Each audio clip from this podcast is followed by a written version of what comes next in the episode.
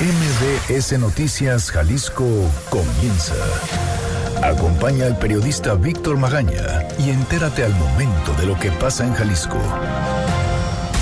Este es un avance informativo MBS Noticias Jalisco.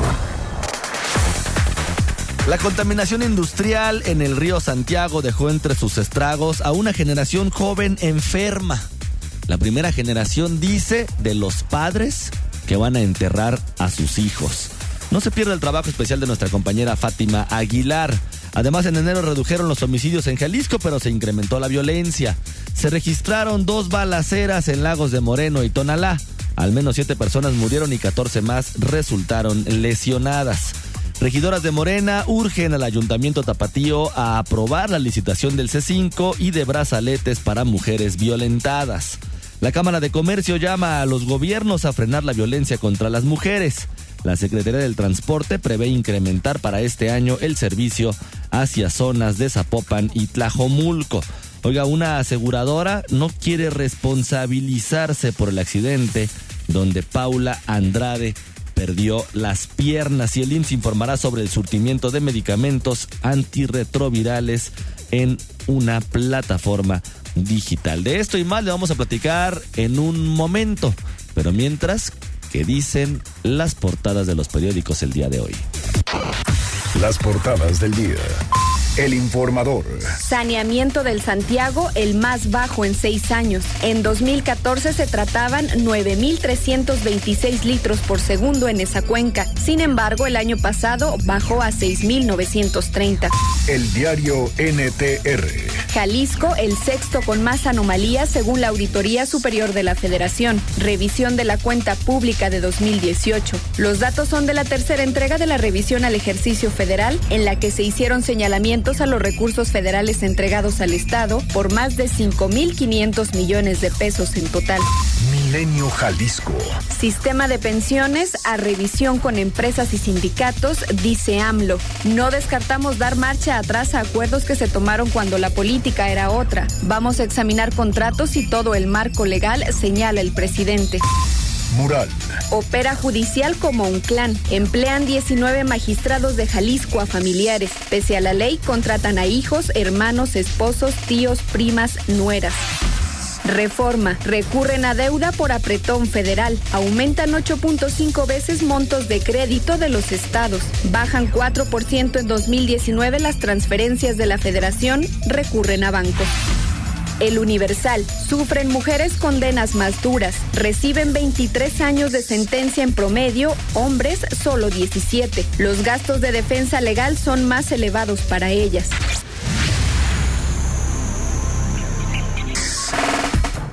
Muy buenos días, ¿cómo le va? Yo soy Víctor Magaña, como siempre ya sabe, me da muchísimo gusto saludarlo de este lado del micrófono.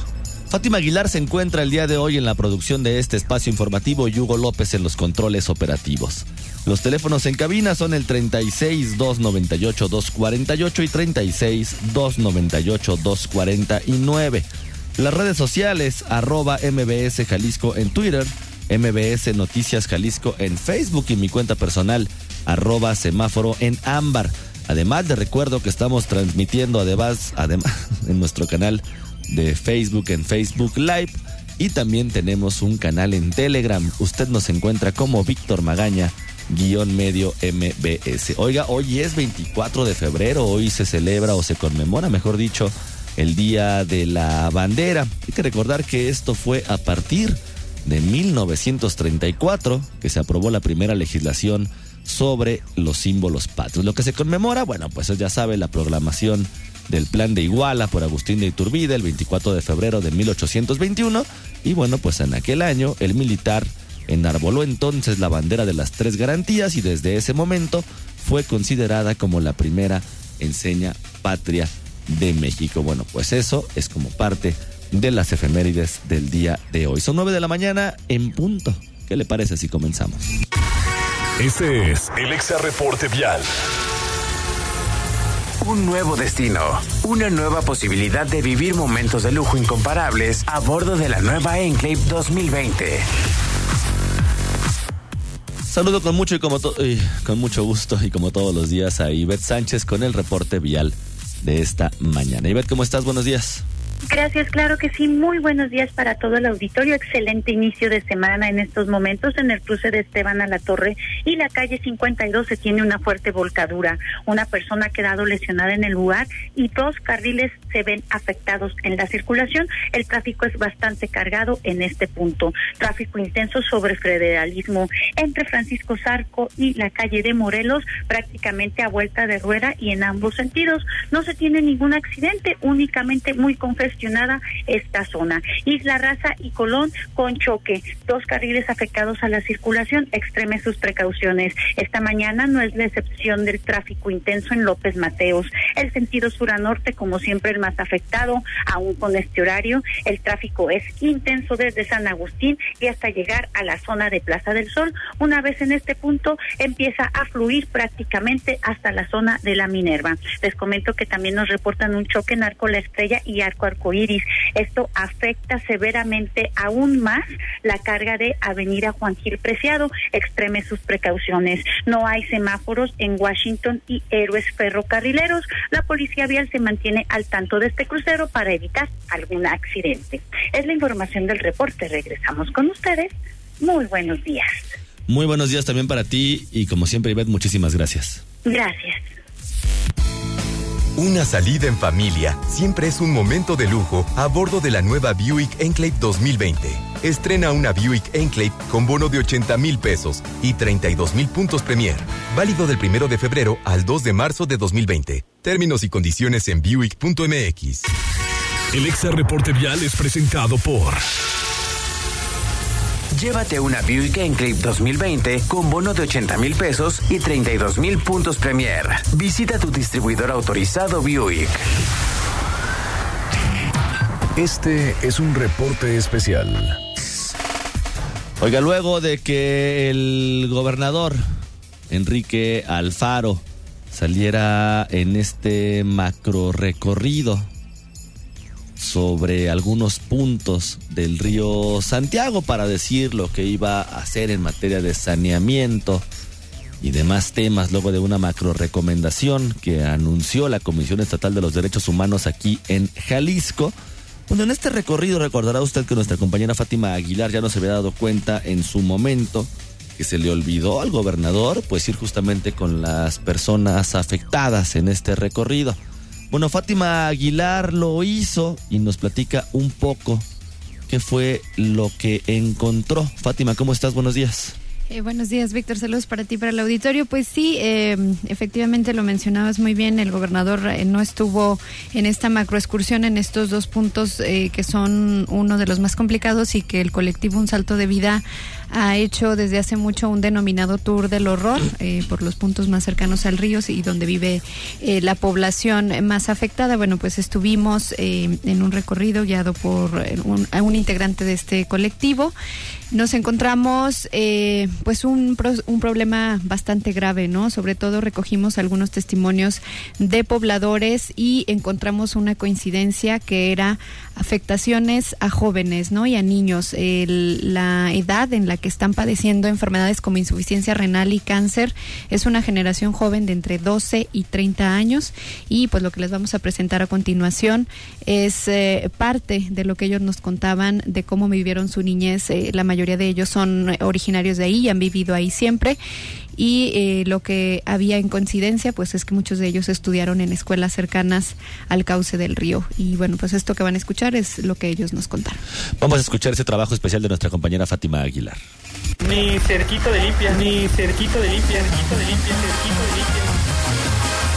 A 35 kilómetros de Guadalajara se encuentra la cascada del Salto de Juanacatlán, el sitio que marca la división entre estos dos municipios, conocida hace por lo menos 40 años como el Niágara mexicano, pero donde hoy escurren los desechos domésticos de la zona sur del área metropolitana, así como los metales pesados y tóxicos vertidos por las empresas instaladas en el corredor industrial del Salto al río Santiago, que actualmente provoca la muerte y diversas enfermedades a estas dos poblaciones con una concentración de más de 200 mil habitantes. A 700 metros del río Santiago, en la cabecera municipal del Salto, vive Jesús, un joven de 29 años. Su mamá, entre añoranzas, recuerda el esplendor del cauce que le tocó vivir y que según sus habitantes pudo volver a estos municipios pueblos mágicos. Pero Jesús la regresa a la realidad. Nunca le tocó ver eso de lo que hablan. Hoy es parte de una generación joven enferma de entre los 12 y 30 años.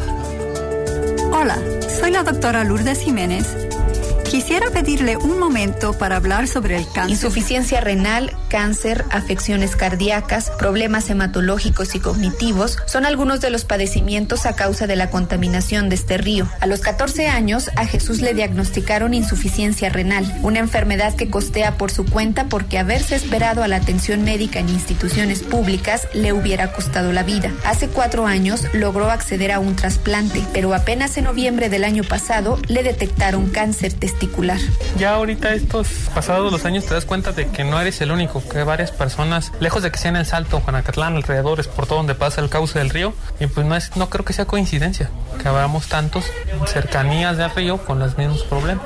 Nosotros estamos teniendo que tratarlo. Lo que pasa es que en el Seguro Social, cuando nosotros acudimos con, con el oncólogo médico, nos dijo que el problema era que no, no me garantizaban como tal la supervivencia de mi riñón trasplantado. Hemos hecho incluso rifas entre la familia todo para tratar de, de pagar el tratamiento. Desde que supo que tenía cáncer, acudió a la clínica 14 del Instituto Mexicano del Seguro Social para solicitar una cita. Le dijeron que ante la urgencia, en 21 días le hablarían apenas para agendarla. Después de tres meses continúa a la espera de esa llamada, pero en lo particular tuvo ya una intervención quirúrgica y dos sesiones de quimioterapias. Actualmente no existe una estadística de las personas enfermas a causa de esta catástrofe ambiental. Según la Secretaría de Salud Jalisco, apenas trabajan en un censo de enfermos renales en esta zona. Aunque en este municipio no es difícil encontrar a los afectados. Jesús nos cuenta que a dos cuadras más, su vecino de 28 años murió hace dos meses a causa de insuficiencia renal y la hermana de 16 años es trasplantada. Después de varias llamadas a sus conocidos también enfermos para que cuenten sus testimonios, contacta a Daniel. ¿Quién quiere caminar por el camino de la vida? Yo estuve en esa primaria cuando de plano estaba una asquerosidad el río. El agua era como, era un color feo, feo, feo, pero era un color como amarilloso. Y cuando abría la, abría la compuerta, porque yo estaba ahí en la primera, te digo, entonces se, escuchaba que de repente abrían la compuerta y empezaba. Y el espumalal, para arriba, para arriba, ¿no? Se empezaba a levantar, entonces dices, no, no manches, ¿cómo puede ser posible que yo hubiera estado en esa primaria? En la plaza principal del Salto, Daniel instala un puesto de cerveza de raíz. Tiene 30 años, pero hace nueve le diagnosticaron insuficiencia renal. Comenzó con dolores insoportables de cabeza y presión alta. Hace cinco años tuvo la oportunidad de acceder a un trasplante de riñón en un hospital particular a través de una donación del 50% hecha por una asociación. Si se hubiera esperado a la atención pública, piensa que ahorita ya no estaría vivo. es difícil, es difícil con la enfermedad, más que nada para ti y para tu familia, porque tu familia, pues obviamente, ¿quién quiere tener un enfermo? No estar en el hospital. Y pues para uno, pues más, porque estás seguido hospitalizado, que cuando te ponen el catéter, el miedo, el dolor. Yo manejaba presiones altísimas de 220 sobre 160, o sea, es una presión que el doctor me decía, yo no sé cómo sigues aquí, cabrón. Y yo le decía, no, pues quiero vivir, quiero vivir. Uno se despide insensiblemente de pequeñas. Hoy todavía paga un préstamo que solicitó para costear la parte que le tocó cubrir a él para la intervención del trasplante, ante el abandono de cualquier gobierno a nivel estatal y federal en la atención de los enfermos provocados por las omisiones que han permitido las descargas industriales de empresas multinacionales sin alguna regulación. Es un crimen lo que están haciendo, el, aparte el negarnos la salud, es un tratamiento caro no sé ahorita cómo esté, pero a mí me salía 1350 cada hemodiálisis, más medicamentos, dos veces por semana vendí mi carro, mi hermano vendió su carro, o sea, es una enfermedad para ricos, se podría decir. Hasta ahorita no, he escuchado una propuesta que diga, ¿sabes qué? Vamos a hacer un, hospital de especialidades, eh, bien equipado para dar buena atención más que nada. Yo no la escogí la enfermedad y creo que nadie en saldo la escogió. O sea, la enfermedad nos cayó por por el río. Los gobernantes pasan, pero sus habitantes no ven una propuesta clara para atenderlos, ni siquiera de esta administración, porque aunque ha dicho que su prioridad es sanear el río, para ellos la urgencia es una política clara en el tratamiento de los enfermos. Antes era un secreto a voces que las enfermedades eran provocadas por la contaminación del río, pero la revelación de un estudio hecho por la Universidad Autónoma de San Luis Potosí, oculto por 10 años, se los confirmó, así como la deuda histórica que tienen con ellos los distintos niveles de gobierno. El desgaste que les ha provocado los traslados de hasta casi tres horas a Guadalajara para sus tratamientos les hace exigir hoy un hospital de especialidades en la zona, como lo explica Jesús. Yo creo que ya cinco o siete años atrás ya deberíamos tener ese hospital, porque la verdad es que uno tiene que estar acudiendo a Guadalajara siempre, prácticamente se pierde todo el día, porque sabemos, sabemos perfectamente cómo funciona el IMSS y, y pues uno tiene que hacerlo, porque la verdad es que el medicamento es incosteable si uno se dedica a comprarlo por sus propios medios. Una caja de un medicamento Tacrolimus cuesta 1.800 pesos. Hay otra caja de medicamento que se llama ácido mecofenólico que cuesta también por ahí 1.800 mil pesos. Pero son cajas que se te van prácticamente en 12 días. Jesús y Daniel, además de haber costeado sus tratamientos, tienen otras coincidencias. Ambos estudiaron en escuelas primarias cercanas al río. Muchos de sus compañeros también están enfermos. Algunos han muerto por cáncer o insuficiencia renal. Jesús estuvo en la escuela Las Ortiz, a menos de 100 metros de la escuela primaria llamada coincidentemente Mártires del Río Blanco, donde estudió Daniel y la cual fue cerrada hace cinco años por la contaminación del río. Ahí caen las espumas, espumas, ¿eh? Grandes. Y cuando uno está niño, ¿qué vas a ver uno que, que, que es contaminación, ¿no? Que son químicos. ¿eh? Entonces las agarrábamos y nos las embarrábamos o, o no te lavas las manos y así comes, ¿te imaginas? De hecho, tengo uno ahorita, uno ahorita que estuvo conmigo en la primaria. Uno falleció de insuficiencia renal. El otro de mi salón. Y el otro también, pero ahorita él está en la 14. Él ahorita lo tiene en la 14 porque él estaba trasplantado, de hecho, y acaba de perder su, riñón después de 13 años más o menos.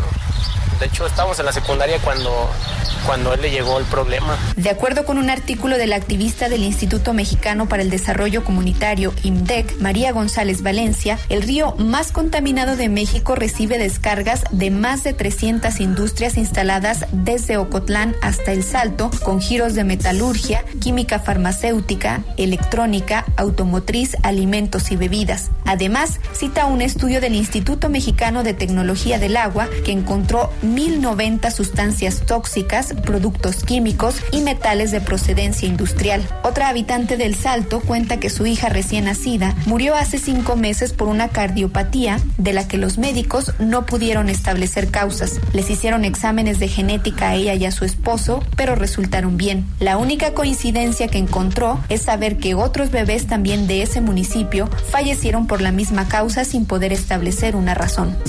Estábamos en centro médico y le hablamos al señor de la funeraria que es de aquí del Salto para que se trasladara a centro médico y me dijo, aquí estoy en centro médico. De hecho estoy recogiendo el cuerpo de otro bebé que falleció por lo mismo. Arquímedes Flores, activista del colectivo Un Salto de Vida, insiste en que no ven como una urgencia de la administración actual garantizar una atención fácil y gratuita a los enfermos, sino más bien el saneamiento del río, que aunque lo consideran importante, están conscientes de que eso tardará años. Coincide en la necesidad de un hospital de especialidades porque la certificación de centros de salud a la que le apuesta el gobierno estatal no servirá para atender las enfermedades padecidas por los habitantes del Salto y Juanacatlán. Lo que representa para una familia de bajos recursos trasladarse a Guadalajara es una cantidad monumental. Y está bien que diga el gobierno que sí los van a tratar, pero que les pongan los medios para trasladarse. Pero qué mejor sería que poner una unidad de hemodiálisis en el Salto, en Juanacatlán, en los pueblos afectados, en Puente Grande, toda la infraestructura y toda la logística para que estas personas no se empobrezcan por atender una cuestión de salud que ellos no eligieron tener. Esto es una, una cuestión de una reacción en cadena. Se enferma una persona, pero afecta a toda la comunidad. La estrategia de las plantas de tratamiento no es nueva ni exclusiva del gobierno de Enrique Alfaro. Sus habitantes han visto pasar promesas, proyectos presumidos como novedosos en otras administraciones para solucionar el problema de la contaminación en el río, pero hoy son funcionales, se han cumplido todos, han servido ante la emergencia de salud que presentan los pobladores no se pierda mañana una segunda entrega. Es, específicamente la generación de entre 12 años y 30 años es la que más se está enfermando. Es los años de su adolescencia, infancia, los que tienen 30, son los que más expuestos estuvieron a la contaminación y curiosamente muchos de ellos que estudiaron en la escuela Mártires de Río Blanco, nosotros creemos que o tenemos esta frase que vamos a ser la primera generación donde los papás van a enterrar a sus hijos. Para MBS Noticias Jalisco, Fátima Aguilar, producción de Víctor Magaña. Uno vuelve siempre a los viejos sitios donde amor la vida.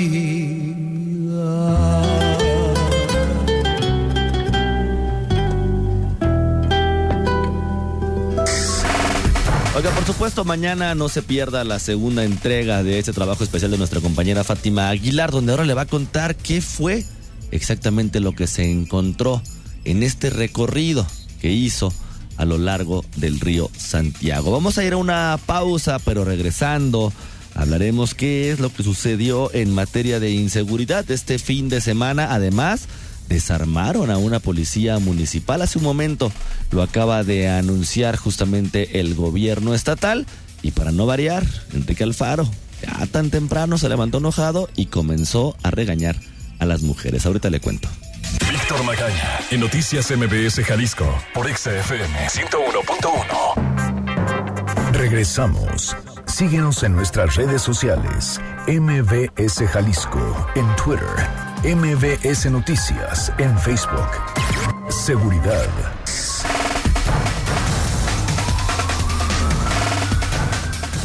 Son 9 de la mañana con 20 minutos. Regresamos a cabina de MBS Noticias Jalisco. Oiga, pues buenas noticias y malas noticias en materia de inseguridad. Isaac de Loza, ¿cómo estás? Buenos días. Víctor, buenos días para ti y todos, para todos quienes nos escuchan. Pues sí, esta es una colaboración atípica porque a diferencia de otras, inicia con dos noticias, una buena y una mala. Y la buena es que enero de 2020, según las cifras oficiales, ha sido el mes con menos víctimas de homicidio en Jalisco desde abril de 2018, es decir, el mes menos violento de los últimos 20 meses. Según las cifras que el gobierno del estado comparte al secretario ejecutivo del Sistema Nacional de Seguridad Pública, se cometieron 180 asesinatos del 1 al 31 de enero pasados. Esto es un promedio de 5 homicidios al día y bueno, ningún mes de 2019 tuvo menos de 190 víctimas. Por eso, ese es el mes menos violento, que no el más eh, pacífico, sino el menos violento de los últimos 20 meses. Y pese a ello, la entidad se ubica en la sexta posición nacional por debajo de Guanajuato, Estado de México, Baja California, Michoacán y Chihuahua en la cifra de asesinatos, aunque también en la posición 13 por la tasa de homicidios por cada 100.000 habitantes. Esa es una buena noticia considerando que Jalisco cerró 2019 en la posición 11. Esa es la buena noticia. La mala noticia es todo lo demás, porque aunque el mes pasado ocurrieron menos homicidios, estos pues mantienen un nivel alto Cinco al día equivalen a uno cada cuatro horas y 48 minutos. Este es un indicador que de manera, de ninguna manera, pues debemos normalizar, porque además febrero ha mantenido un alza en la cantidad de homicidios. Solamente el miércoles pasado se registraron siete y todos en la zona metropolitana de Guadalajara. Además, el octavo fin de semana, este que recién terminó, lo hizo con al menos 20 víctimas a cuestas. 20. El viernes un hombre fue asesinado en la colonia Primero de Mayo y horas después, cinco cuerpos, todos maniatados y con bolsas en la cabeza, fueron arrojados a la colonia Arboledas de San Gaspar, en el municipio de Tonalá. El sábado se cometieron dos asesinatos de mujeres cuya investigación, por supuesto, arrancó bajo el protocolo de feminicidio. La primera víctima fue agredida a balazos en la colonia Prados del Nilo, en Guadalajara, y la segunda murió en un ataque en La Providencia, municipio de Tlajomulco. En el hospital civil, un hombre que fue golpeado días atrás murió y en un atraco a vivienda en el fraccionamiento Puesta del Sol, en Tlajomulco, un hombre que se opuso a que le quitaran su teléfono, también fue asesinado por el grupo de empistolados que se introdujo a su casa. En dos ataques atípicos, grupos armados entraron a un bar en Lagos de Moreno y otro en Tonalá. En el primero los homicidios mataron a cuatro e hirieron a otros dos. En el segundo, registrado en la colonia La Jauja, fueron tres muertos y 12 heridos. En haciendas de, en haciendas de Tejistán, municipio de Zapopan, ocurrió otra muerte por golpes y finalmente ayer por la noche se cometieron otros dos homicidios en Guadalajara, ahora en la colonia Francisco Villa, donde las víctimas fueron atacadas mientras se hallaban a bordo de un automóvil. Y para no dejar de lado, Víctor, esta mañana se reporta el asesinato de un hombre en la colonia La Duraznera de Tlaquepaque. Son 20 víctimas durante el fin de semana que recién terminó, 21 con la que se contabiliza esta mañana. Jalisco no es un estado en calma, no es un estado en paz, ha mejorado sus indicadores por lo menos durante el primer mes. Sin embargo, también dejar en claro que enero de 2020 es el segundo enero más violento por debajo de 2019 eh, en, si se comparan todos los eneros de la década que ha transcurrido desde 2010 a 2020. Esa, esa es la realidad, ese es el sitio en el que vivimos. Isaac, muchísimas gracias. Muy buen día para todos. Oiga, por cierto, hace unos momentos acaban de anunciar que la Coordinación de Seguridad está interviniendo a la policía de San Juan de los Lagos por nexos criminales. Adrián Montiel, ¿cómo estás? Buenos días. Muy buenos días, Víctor. También para el auditorio. Como comentas, la Coordinación de Seguridad intervino a la Policía Municipal de San Juan de los Lagos por incumplimiento en brindar seguridad a la población y también por nexos criminales. El coordinador Macedonio Tamés dijo que la corporación se ha alejado de la coordinación con autoridades estatales, federales y tampoco con los municipios vecinos, con poca comunicación para resguardar a la población. Además, se aseguró que reportes de inteligencia apuntan a presuntos vínculos con el crimen organizado y en específico permitir el libre tránsito de personas armadas. La Secretaría de Seguridad informó que tomó el control de activos y a los 160 policías que conforman la corporación fueron desarmados y serán remitidos a la Academia de la Policía en Tonalá.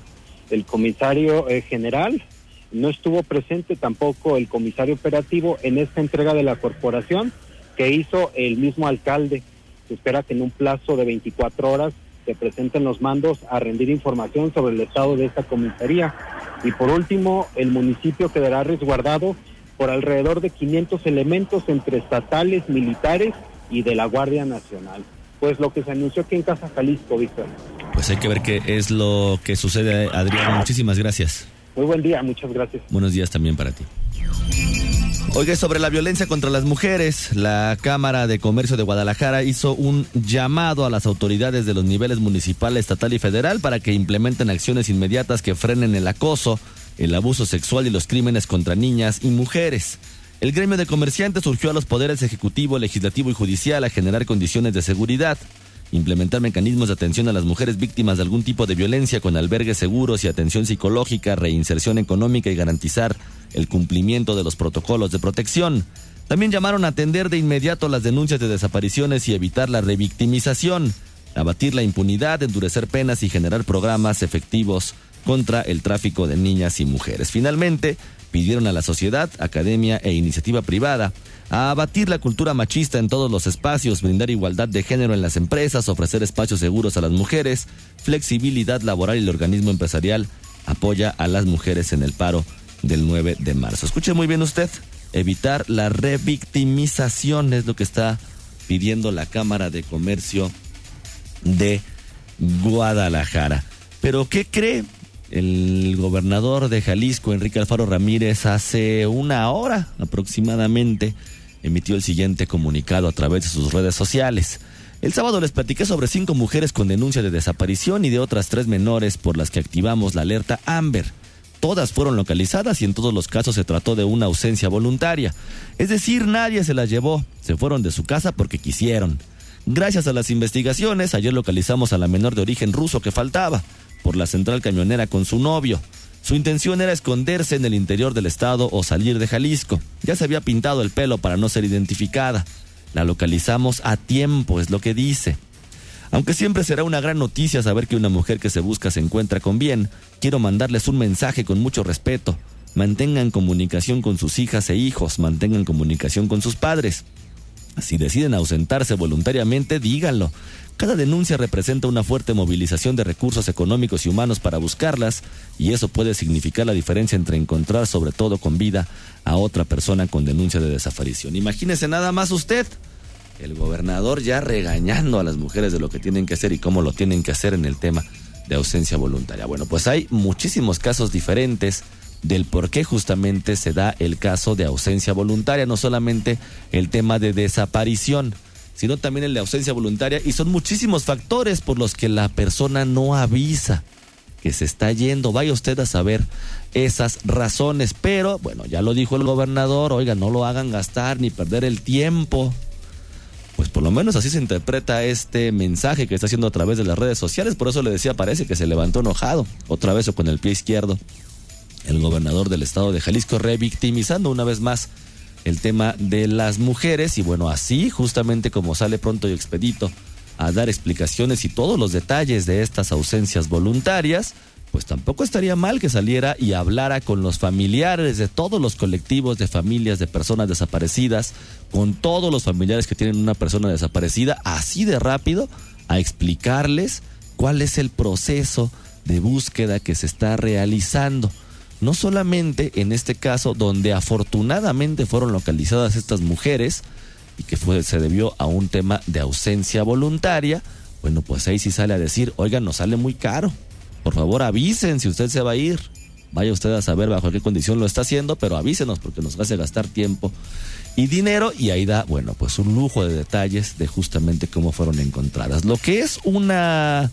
realidad es que según lo que publica el sistema de información sobre víctimas de desaparición, hay 8.872 mujeres entre no localizadas y desaparecidas, que según ya sabe la ley, todas tendrían que ser consideradas o la gran mayoría como mujeres desaparecidas si tienen más de 72 horas. Ahí dice, cuyo paradero se desconoce y se presuma a partir de cualquier indicio que su ausencia se relacione con la comisión de un delito o que pasen más de 72 horas. Es como se considera. La ley no explica que no se tienen que buscar a las mujeres, a los hombres que se manejan con un tema de ausencia voluntaria, pero bueno, pues el gobernador ya, como ya es costumbre, ahora le dieron ganas de salir a regañar al tema de las mujeres. Y en otros temas, una joven abogada de 27 años, Paula Rebeca Andrade, fue atropellada cuando salía de su trabajo en Ciudad Judicial. Pocas horas después perdió las piernas y será intervenida por una fractura en la cadera. Sin embargo, la aseguradora ABA Seguros del conductor responsable se niega a asumir la responsabilidad de su cliente. Juan Esquivas, familiar de Paula Rebeca, comentó al respecto. Escuchemos. No van a asumir ningún tipo de gasto por el accidente de Paula pues lo que implica dejarla en completo desamparo, ¿no? A ella y, a su familia. La aseguradora se niega porque dice que hubo un tercer implicado que supuestamente impactó el auto que arrolló a Paula. Escuchemos. O lo que argumenta la aseguradora es que no fue la responsabilidad completa de su, de su cliente, ¿no? Pero al final de cuentas, ¿quién, el auto que impactó a Paula, que por cierto iba en la banqueta, ni siquiera era, estaba haciendo alguna conducta imprudente. Sí fue el, el auto que ellos tenían asegurado, ¿no? Y que por ende, pues a ellos les corresponde, puesto que son los, además los únicos implicados. El conductor está detenido en el Ministerio Público de las Águilas en Zapopan a la espera de los peritajes y fincarle responsabilidad. Mientras, en la cama 6 de terapia intensiva del Hospital Civil, Paula recibe la atención médica y en estado delicado. Sus familiares piden lo justo para que afronte la recuperación del accidente. Oiga, en mayo va a entrar una nueva ruta de transporte público, pero eso se lo cuento ahorita que regresemos de la pausa. Víctor Magaña, en Noticias MBS Jalisco, por XFM 101.1. Estamos de vuelta con la información más importante a nivel local. Movilidad. Oiga, con el objetivo de cumplir con las necesidades de los ciudadanos en el tema de servicio de transporte público, así como en darle seguimiento al tema de reordenamiento del mismo, se informó que habrá una nueva cobertura de unidades, esto en la zona de Ciudad Granja, según informó el director general de Transporte Público de la Secretaría en el ramo, Amílcar López Cepeda. explicó que cada vez que ingresa una ruta empresa nueva se hace un análisis de su derrotero. López Cepeda agregó que dicho estudio ya está completo en todas las rutas del nuevo modelo, por lo que ya se cuenta con un mapa de bases de cobertura. Escuchemos. Y tomando en consideración eso, nosotros hacemos la reorganización de rutas. Eh, eso lo hacemos de la mano con el transportista, se hizo de la mano con la mesa metropolitana y bueno, es algo que constantemente lo estamos trabajando, ¿no? Temas de ampliación de algunos derroteros y algunas rutas, bueno, se han hecho constantemente y algunas otras que se van a ir modificando conforme pasa el tiempo, ¿no? Se prevé que en el mes de mayo la Ruta 45 vuelva a ingresar a Ciudad Granja, pues ya está a punto de recibir sus nuevas unidades. Además, conforme pase este año, se espera aumentar el número de unidades del transporte público en el estado, pues actualmente se cuentan con 4.300 y antes de que termine 2020 se van a ampliar a 5.300 unidades. Escuchemos. Mira, conforme se vaya requiriendo el servicio, vamos a ir incrementando. Ahí sí ya, ahí sí ya dependerá mucho de la adaptación de las rutas y de cómo se comporten, pero no le veo, o sea, va a seguir subiendo, pero no es, no hay un, no hay una meta objetivo, sino la meta es cumplir con, las necesidades de servicio. El funcionario agregó que la Secretaría de Transporte ya tiene programas específicos de rutas de camiones que aún hace falta implementar. Por ejemplo, hacia Valle de los Molinos en Zapopan van a ingresar tres nuevas rutas, mientras que en la zona de Tlajomulco ya se hicieron modificaciones, a donde llegan algunas rutas en las cuales se incorpora el servicio federal. Respecto a los monederos con los que ya cuentan los camiones que pertenecen al modelo Ruta Empresa, el director general de Transporte Público afirmó que estos no van a cambiar la manera de operar, a pesar de que no devuelvan cambio de 50 centavos como algunos usuarios han reportado pues la solución ante esa problemática es que todos emigren al uso de tarjeta electrónica y dejen de lado el manejo en efectivo. Este es el Exa Reporte Vial. Empieza ya a experimentar los instantes de lujo en tus paseos a bordo de la nueva Enclave 2020. Una persona atropellada en Guadalajara, esto en la colonia Providencia, primera sección en Avenida Providencia y Bogotá, para que tome sus precauciones. Además, en Jardines del Country, reportan un motociclista lesionado. Esto en Álvarez del Castillo, circunvalación Álvarez del Castillo y Ávila. Camacho. En la colonia 5 de Mayo, en Avenida Patria y Manuel Varela, se registró un accidente vehicular. Seguramente, bueno, si usted va circulando por ese, por esa ruta, tome ahí sus precauciones. Además, dos accidentes más, uno en Guadalajara, en la colonia San Carlos, en González Gallo y R. Michel, y el otro en la colonia Colinas de Atemajac, esto en Enrique Díaz de León y Colina Alvea. Es al menos lo que se reporta hasta el momento en tema de movilidad. Una salida en familia siempre es un momento de lujo a bordo de la nueva Buick Enclave 2020. Estrena una Buick Enclave con bono de 80 mil pesos y 32 mil puntos Premier. Válido del 1 de febrero al 2 de marzo de 2020. Términos y condiciones en Buick.mx. El Exa Reporte Vial es presentado por... Adquiere una Buick Enclave 2020 con bono de 80 mil pesos y 32 mil puntos Premier. Visita tu distribuidor autorizado Buick. Lo curioso.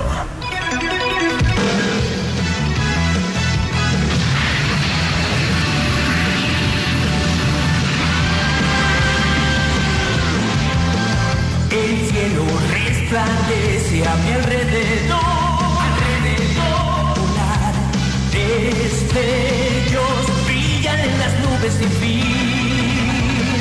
Con libertad puedes cruzar el cielo azul, el cielo azul. Oiga, en Paraguay, un trabajador, un despachador de una gasolinera, bueno, pues estaba ahí muy tranquilo trabajando cuando de repente llegaron unos asaltantes con unas armas a intentar robar este negocio. ¿Cuál sería su sorpresa?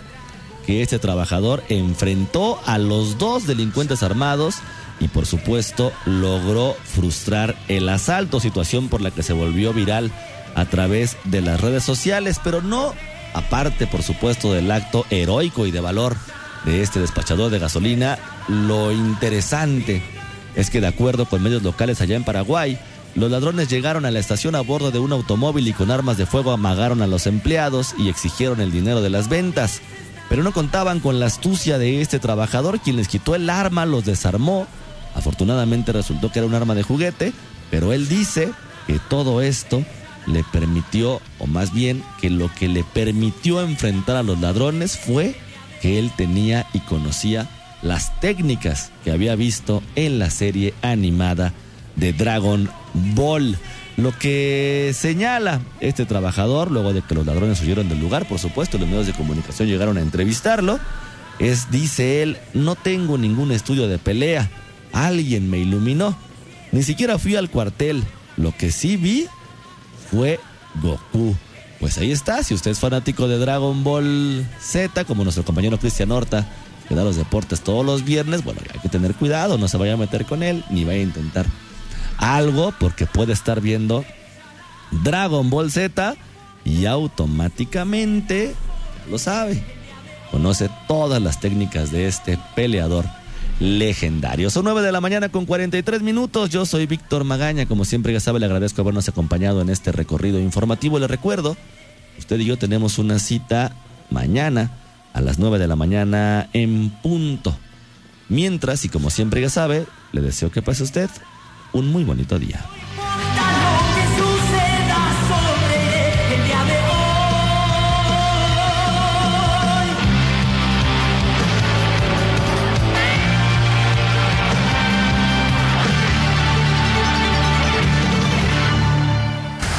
Aquí concluye MVS Noticias Jalisco. Acompaña a Víctor Magaña y su equipo de profesionales de lunes a viernes a partir de las 9 de la mañana por EXA FM Guadalajara.